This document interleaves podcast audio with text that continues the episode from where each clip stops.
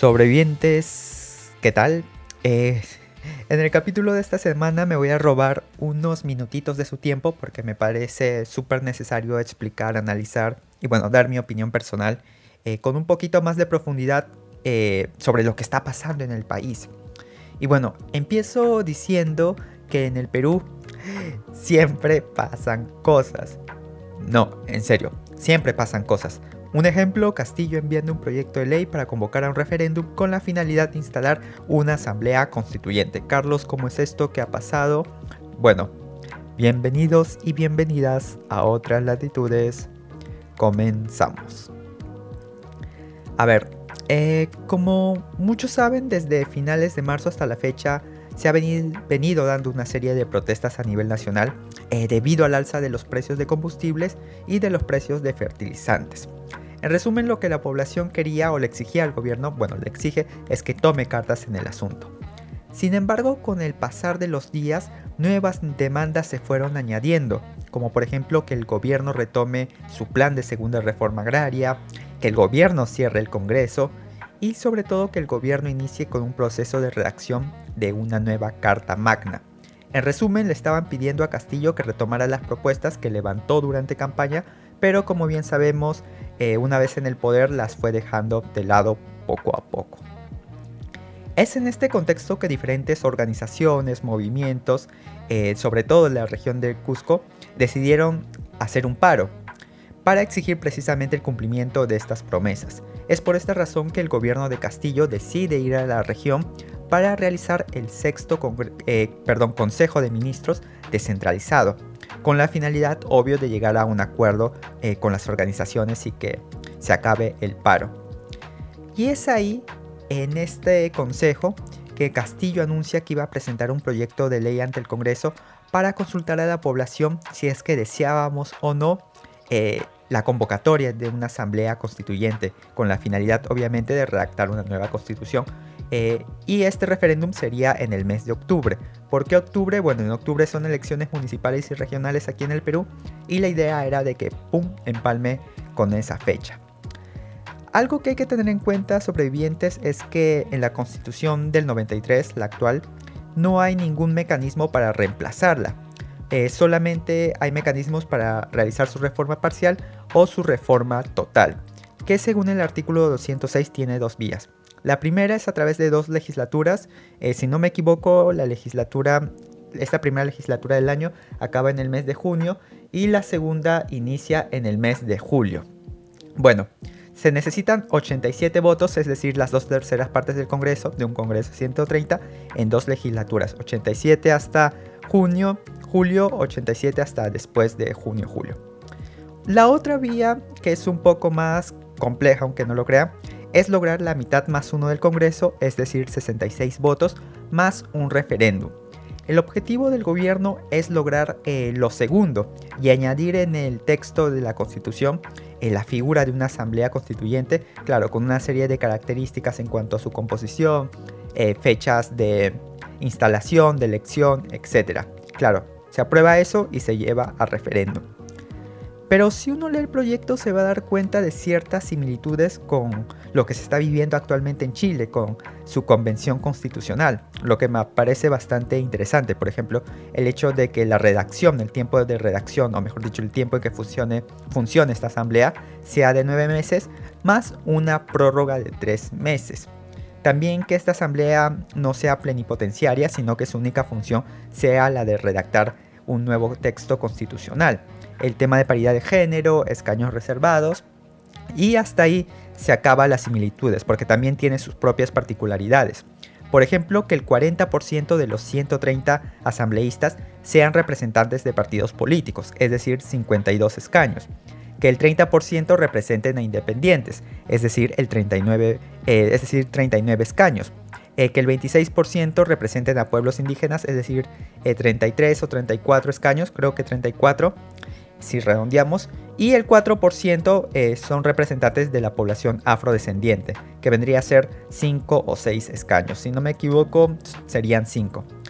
Pero más allá de estas particularidades, el debate está actualmente es acerca de las posibilidades que tiene este proyecto de ser aprobado en el Congreso.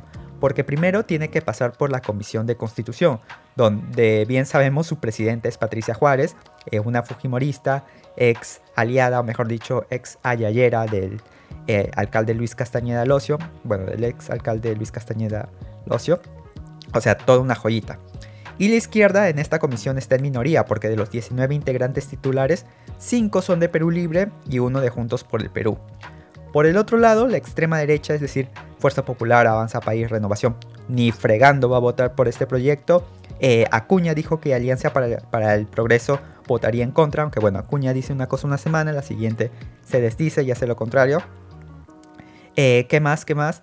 Somos Perú, que es una bancada medio aliada del gobierno, ya sacó su comunicado eh, negando su apoyo al proyecto. Y bueno, Acción Popular como siempre es un misterio, pero los votos no hay. Si Patricia Juárez lo permite y se debate esto en la comisión y por X motivos eh, se logra aprobar y pasar al Pleno, ahí en el Pleno necesitarían de 66 congresistas. Y hasta el momento solo hay 44 votos asegurados de, y esos 44 votos son de las tres bancadas de izquierda. Pero como estamos en Perú y muchas veces los congresistas hacen lo opuesto a lo que dictamina su partido, es probable de que por ahí eh, surjan ciertas... Eh, no sé cómo decirlo, ustedes me entienden, ¿verdad? Eh, por ahí fácil hayan apoyos un tanto inesperados, pero bueno, eso está bastante difícil. Veremos. Sin embargo, sobrevivientes, más allá de los números en el Congreso, de que si Patricia Juárez se vuelve buena, que no sé qué, que, que el otro, quería dar mi opinión súper, súper personal.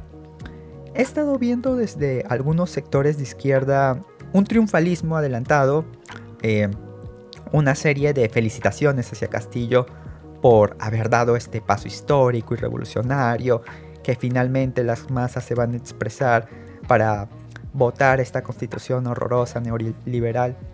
Eh, yo creo que hay que calmarnos un poquito. Eh, para empezar, Castillo no ha hecho esto por iniciativa propia. Fueron los movimientos, las organizaciones, la población la que lo forzó a eh, porque si realmente hubiera sido la intención del presidente y un compromiso serio por parte de su gobierno, este proyecto se hubiera presentado desde el inicio o al menos eh, el gobierno hubiera ido generando debates sobre el tema para ir allanando el camino a la presentación del proyecto.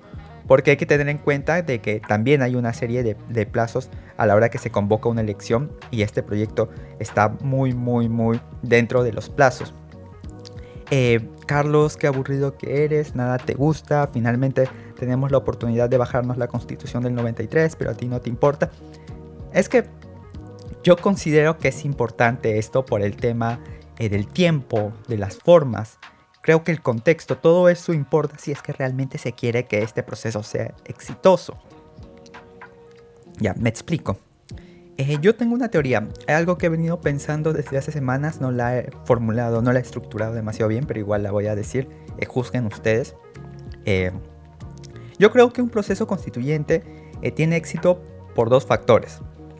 bueno, creo que por varios más, pero al menos dentro de mi teoría resalto dos. El primero porque es producto de una toma de conciencia sobre la crisis que afecta el marco constitucional institucional vigente. Y esta crisis obviamente genera rechazos a la forma en cómo se ha venido desenvolviendo la política, la sociedad, la economía. Y la población sale a manifestar su rechazo y su anhelo de cambio. Eso por el lado de la ciudadanía. Pero también depende de una toma de conciencia por parte de los actores políticos que llegan a un consenso para materializar eh, los cambios, ya sea por voluntad propia, porque realmente les nace, eh, porque realmente deben escuchar el sentido de la población, o porque se ven forzados a hacerlo. Eh, se me viene a la mente, por ejemplo, los procesos constitucionales en Colombia en 1991, el de la séptima papeleta, Argentina en 1994, que más que bueno, nació como una reforma, pero se convocó una asamblea constituyente y prácticamente parece otra constitución, o Chile en el 2019, en donde todos estos tres procesos se dieron eh, muy aparte de las movilizaciones que hubo, las cuales, como vuelvo a repetir, fueron decisivas, pero también por un consenso de los diferentes actores políticos que estaban en, las, en los entes de poder, en las instituciones de poder. Pero también puede pasar que muchas veces estas fuerzas políticas tradicionales se hacen las, sordas, dicen a la población no te escucho, no te escucho, no es necesario un cambio de constitución. Y por el contrario, eh, surgen nuevos actores políticos que llegan al poder y terminan impulsando estos cambios. Por ejemplo, Venezuela con Hugo Chávez, Bolivia con Evo Correa, en Ecuador. A lo que voy es que este primer factor descansa sobre dos columnas. La primera, una ciudadanía movilizada que exige cambios, y el otro, que dentro de las instituciones o dentro de los órganos de poder hayan fuerzas políticas, ya sea tradicionales, ya sean nuevas, que ponen un marco legal, institucional a todo este deseo de cambio. Y yo personalmente sobre este factor no veo aquí en el Perú. O sea, si bien hay una ciudadanía movilizada, me da la sensación que todavía es minoritaria. Bueno, por ahí se va a ir luchando, ¿no? Pero por el lado de las fuerzas políticas, o sea, no hay un consenso, no hay una necesidad eh, de querer escuchar a la población. E incluso el gobierno, como bien ya lo había dicho, no tiene esta intención de impulsarlo, porque para serle sincero, yo veo más, eh, como muy bien dice mucha gente, que esto es un salvavidas del gobierno para ganar popularidad, pero también eh, para tener con qué confrontar al legislativo. Pero más allá de eso no veo una intención real, genuina, de querer iniciar un proceso constituyente exitoso. Y esto es importante por el segundo factor. El éxito de un proceso constituyente también eh, depende de quién ostenta el cargo en ese momento, de quién ostenta el poder en ese momento, porque también considero que es un referéndum hacia, la persona que está eh, liderando el proceso. Hugo Chávez, Rafael Correa y Evo Morales eh, representaban el cambio en sus respectivos países, en sus respectivas épocas, e impulsaron estos procesos constituyentes y la población identificó estos procesos constituyentes con las personas, eh, con los mandatarios que la estaban impulsando. Y bueno, como gozaban de alta popularidad, sumado a los factores, al primer factor que ya había explicado que había esta necesidad de cambio, es que se logran aprobar las respectivas constituciones de estos países eh, con un amplio margen. En Chile ocurre algo parecido, pero al revés. O sea, si bien Piñera y la derecha impulsaron o fueron parte de este acuerdo eh, por la paz, etcétera, etcétera, y si bien varios partidos de derecha de Chile Vamos eh, apoyaron el apruebo, Finalmente, eh, la población identificó al gobierno de Piñera, a la derecha, con ese viejo orden que había que tumbar. Y es por eso que no debe extrañar que durante las elecciones de los convencionales, la derecha apenas, a pesar de haber ido unida, logró el 20%, mientras que la oposición, sumando todas sus listas, logró el 80%. A lo que quiero llegar con esto es que, ¿cómo esperar que este proceso sea exitoso si guste o no se le va a identificar con un gobierno y con un presidente que hace aguas por todos lados. Me refiero a Castillo, obviamente. Eh, me refiero obviamente a Castillo. Entonces, eh, incluso, si no me equivoco, durante su mejor época de Castillo, al inicio de su gobierno, eh, lograba una aprobación del 40%, pero con ese 40% ¿qué se va a lograr? bueno, sí se pueden lograr grandes cambios si, hay realmente presión, pero me refiero al momento en que se vote Habrá gente de ese 49% que votó por Keiko que quiere un cambio de constitución. Habrá gente que no fue a votar durante esas elecciones. O sea, yo creo que este gobierno está en una situación eh, de minoría, o mejor dicho, de debilidad para impulsar un proceso exitoso. Entonces, por todas las cosas que les he dicho, porque siento que no hay un realmente eh, momento constituyente, aunque bueno, esto es debatible, eh, que no hay intención de las fuerzas políticas de escuchar a la población, que no hay una verdadera intención del gobierno más allá de salvarse el pellejo. O sea, yo creo que esta iniciativa está destinada al fracaso. Carlos, nada te gusta porque no te vuelves de derecha ya. Estamos por tumbar la constitución del 93, pero tú siempre pones peros.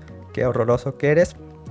Sin embargo, sobrevivientes, a pesar de todo lo que he dicho, yo creo que dentro de todo sí es positivo que se haya presentado este proyecto eh, de ley, este proyecto de reforma. ¿Por qué, Carlos? Porque este debate que antes pertenecía a las asambleas de partidos o pequeñas organizaciones de izquierda, finalmente ya se da, o mejor dicho, ya es un debate que todos han empezado a tomar. O sea, finalmente se está poniendo a debate la legitimidad de la constitución del 93. O sea, se pone a discusión toda una serie de temas que anteriormente solo eran propiedad de estos pequeños grupos o movimientos o partidos de izquierda. Y la prensa, guste o no, ya está eh, eh, discutiendo la cuestión. Aunque bueno, desde el sentido, desde el aspecto, desde el punto de vista de la derecha, pero ya se está eh, debatiendo. Y yo creo que si este proceso fracasa en el corto y mediano plazo, yo creo, o mejor dicho, soy muy optimista de que este debate genere algo que pueda dar sus frutos de aquí a unos años. Así que esa es mi idea sobre vivientes, esa es mi opinión al respecto a todo. Esto, como les digo, tómenla, déjenla, pero bueno, creo que va para el debate y, eso es lo bueno, ¿no? En fin, eh, bueno, sobrevivientes, antes de irme, un anuncio. La semana pasada conversé con los compañeros de Cerro a la Izquierda en su programa. Como recordarán, eh, yo tuve la oportunidad de conversar, conversar con ellos aquí en otras latitudes acerca de lo que pasaba en Chile. Eh, fueron conversaciones bastante interesantes, salieron muchas ideas, muchas cosas que no conocía. Y bueno, me tocó ahora a mí estar en el programa de ellos y se dio una conversación muy chévere, muy bacán. hubo buenas preguntas, ustedes juzgarán si mis respuestas fueron buenas. Y en resumen, lo que yo dije era que el gobierno de Pedro Castillo es un gobierno que está a la deriva, que es muy pragmático, sí, pero precisamente este pragmático, este pragmatismo eh, lo ha llevado a no tener una visión o coherencia ideológica. Bueno, la entrevista fue un par de días antes de la presentación de este proyecto de Asamblea Constituyente, pero como ya se habrán dado cuenta, eh, me reafirmo en mi posición. Vayan a escucharlos y los demás programas también, que están muy buenos. Es un podcast que a mí me gusta mucho, me parece muy chévere. Y nada, sobrevivientes, eso ha sido todo por esta semana. No se olviden de escucharnos en nuestras diferentes plataformas, Google Podcast, Spotify y sobre todo en Radio Sentipensares. Nos vemos la próxima semana. Hasta luego.